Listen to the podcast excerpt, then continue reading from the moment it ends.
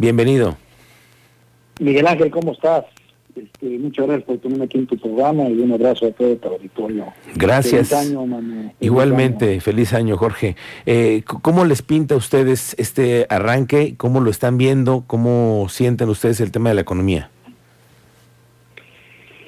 Fíjate que, mira, eh, lo vemos, yo en lo personal, eh, lo veo eh, positivo, lo veo alentador, aunque dependemos de una serie de condiciones a nivel país que creo que ojalá y se den.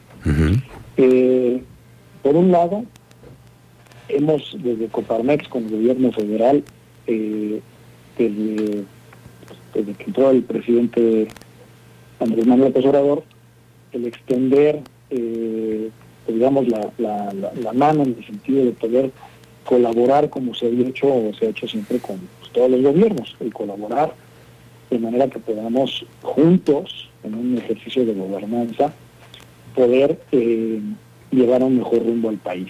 Según este, eh, eh, la OCDE y también otros, otros organismos, la OMC, el 90% del empleo lo genera la iniciativa privada. Entonces, si queremos más, más empleo, mejores empleos, pues la iniciativa privada tiene que, tiene que potenciarse y crecer. Entonces, yo creo que un acuerdo, y lo estamos proponiendo nuevamente, un acuerdo de trabajo conjunto, si este es aceptado, creo que sería una, una muy buena eh, iniciativa de parte del gobierno federal para poder darle un mejor número al 2022. Por otro lado, el esquema de vacunación vamos muy retrasados, solamente el 52% de la población cuenta con el cuadro completo. Eh, se, ha, se ha politizado y creo que eso no ayuda. Entonces, que, se apoye de los estados. Los estados, eh, lo hemos visto en el caso de que cuando eh, existía la, la, vacunación de la influenza, bueno, pues ahora también, eh, pues tiene una infraestructura muy grande para que eso se dé de una manera rápida. Entonces, que en ese sentido también se apoya a los estados, que, la política actual, el procedimiento actual es muy lento, muy, muy lento, y no ayuda. Entonces, si se apoya de los estados y también de la iniciativa privada, como la que sucedió aquí en Querétaro, que se la propusimos a la secretaria de Bienestar y aceptó eh, y en algunos eh, parques industriales, algunas empresas, universidades, ahí se, se, dedicaron centros de vacunación. El siguiente paso es, y eso también lo ofrecimos, que las empresas pongamos al personal médico y eso aceleraría mucho más el proceso. Pero bueno, creo que ese, es otro elemento que también tiene que darse. El tercer elemento es la reforma al sistema eléctrico. Eh, se está se acaban de abrir la semana pasada los foros de, discusión del Parlamento abierto, que realmente se haga de veras, que se escuche a todos los sectores y que salga una buena ley. Hay cosas que mejorar, pero como está planteada por parte del Ejecutivo, sería un retroceso y eso golpearía muy fuerte a la economía, porque eh, la inversión privada, eh, hoy hay mucha que está a la expectativa de ver qué sucede con ese tema, y eh, pues nos alejaría. De hecho, el, año pasado, pues México dejamos de estar en los 15, eh, en las 15 potencias económicas, ¿no? En México estaba ocupaba los lugares 9, 12, y estamos en el lugar 16, ¿no? Ya no supera Indonesia. Y eso tiene que ver con las políticas públicas eh, eh, pues del gobierno federal. En, ese, en ese sentido, fíjate, en lo que del 19 y al primer trimestre, tercer trimestre del 2020, hubo una fuga de capitales de 506 mil millones de pesos. Y esta fuga es eh, de, tenencia de bonos eh, mexicanos que, que, digamos, forma de deuda que, usa el gobierno para financiarse. Fueron 506 mil millones de pesos menos. Y eso, pues, es, por eh, la forma como pues, el, mundo, los, los inversionistas ven las políticas eh, eh, públicas de México. Entonces, eh, necesitamos revertir esa, esa tendencia y eso, bueno, pues son decisiones del, gobierno federal. Claro, y que tienen que ver con, con, además la voluntad por parte del gobierno federal, que eso es lo, ojalá que, que, la hubiera, ¿no? Porque eso es parte como de la necedad de muchas políticas públicas que se están imponiendo sin, eh, sin ver más allá a otros sectores que también se están lastimando, ¿no? Exacto, y son eh, decisiones de carácter ideológico. Sí, sí, sí, sí, político. Y no de carácter eh, exacto, y no de un carácter realmente eh, sensato, sensible a la, a la, sociedad.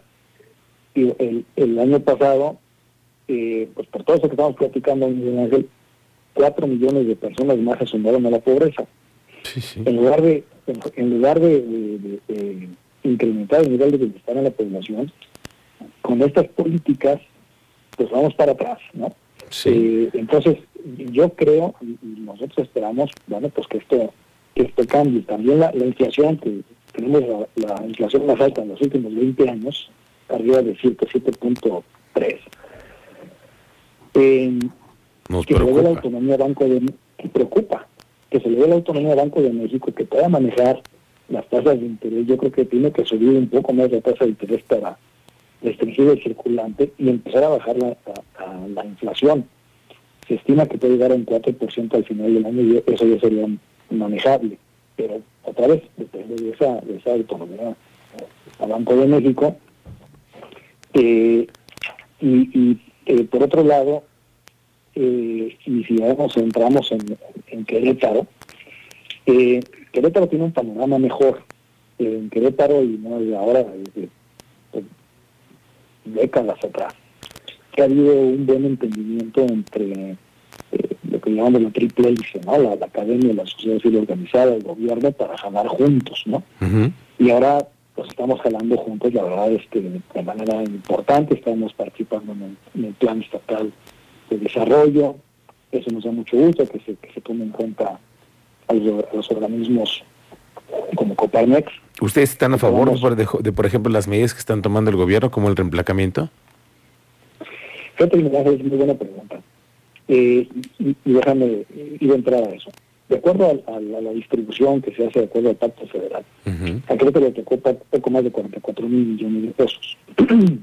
el, el, Estado crece cada año de manera importante y no alcanzan los, cuatro, los 44 mil millones de pesos para atender las necesidades pues de todos los, de todos los ciudadanos. Eh, necesita el gobierno más recursos. En el pasado, en las secciones anteriores, el gobierno federal daba partidas especiales para proyectos muy específicos, sobre todo de infraestructura, y eh, todavía en el último eh, año de, este Peña Nieto, a, Querétaro le dieron, si mal no recuerdo, 5 mil millones de pesos. A partir de esa fecha no nos da nada, ¿no? Entonces, el gobierno tiene de dos, en deuda, una, no hace nada y dice, bueno, pues con lo que tenemos tratamos de atender las necesidades de la población, o tercero, buscamos una forma alternativa de recaudar. Y esto de las placas y el, aumento del impuesto sobre nómina, pues son esas medidas que a nadie le gustan de, para recaudar, para atender las necesidades, pues en el caso del, del reemplazamiento, eh, independientemente de las bondades que, que nos han comentado que trae, que un seguro sí, sí, de automóvil, de terceros, etcétera, al final del día el dinero que se recauda se va a ir a seguridad. Y eso, eh, yo como lo veo, digo, bueno, si yo contribuyo con eh, dos mil, tres mil pesos según, según el caso, porque en el caso de las empresas, pues seguimos pagando tenencia, entonces Es, mayor la contribución. Sí, solo para particulares. Sí, exacto. Entonces, eh, si yo como empresa, bueno, pues voy a pagar el tratamiento, voy a pagar mi tenencia, pero a cambio de eso, se hace una gran bolsa de dinero y me lo vas a regresar en mejorar la seguridad, vale la pena mi contribución. Lo mismo en el caso de impuestos, lo mismo en el caso de impuestos son mil millones de pesos más que se van a recaudar. Sí, que, que, regresen al tema de seguridad, que es justamente por, por algo, por el tema del reemplacamiento tiene que ir en esa variante. El tema de la seguridad tiene que ser fundamental. el reemplacamiento va a seguridad. Y en el caso del impuesto sobre, sobre nómina va a infraestructura. Ok. Entonces, eh, dices, ok, van a, se van a recaudar mil millones de pesos más, ¿no? Actualmente se recaudan más o menos dos mil, van a ser tres mil millones. yo estaría, estoy dispuesto a decir, ok, voy a pagar más impuestos. Pero a cambio, que me digan, oye, fíjate que de infraestructura hay un nuevo hospital, hay estas nuevas vialidades. Sí, claro, claro. Eh, alumbrado, alumbrado público. Entonces, ahora pagas gustoso porque dices, oye, si, le ves así como un contribuyente individual, oye, este, pues yo puse tantos miles de pesos y a cambio un hospital, pues o sea, con, esos miles de pesos apenas estarán unas cuantas consultas, ¿no? Claro, claro. Pues sí. Y, sobre todo, sabes que, y sabes que también, Jorge Camacho, si me permites, es el tema de la transparencia, ¿no? Que cómo se manejan los recursos y que la ciudadanía tenga la oportunidad de siempre tener a la mano al alcance los proyectos y en qué se gastó el dinero, ¿no? Que eso creo que es fundamental y tendrá que ser un reto de este gobierno. Fíjate, Miguel Ángel, que exactamente ese es un tema que yo he solicitado. Que se forme un comité eh, ciudadano, donde, en el caso particular del impuesto sobre nómina que nos atañe a las, a las empresas, eh, que sea un comité donde se le ponga con mucha claridad el nombre y el apellido a las obras de infraestructura, que de esos mil millones de pesos se van a usar, que invento, tanto en hospital, tanto en una vialidad, tanto en este, eh, alumbrado, agua, etcétera, ¿no? Y entonces darle seguimiento. Y creo que en ese sentido, como ciudadanos, dices, oye, qué buen uso de mis impuestos. Sí, claro. Cuando, cuando existe la transparencia.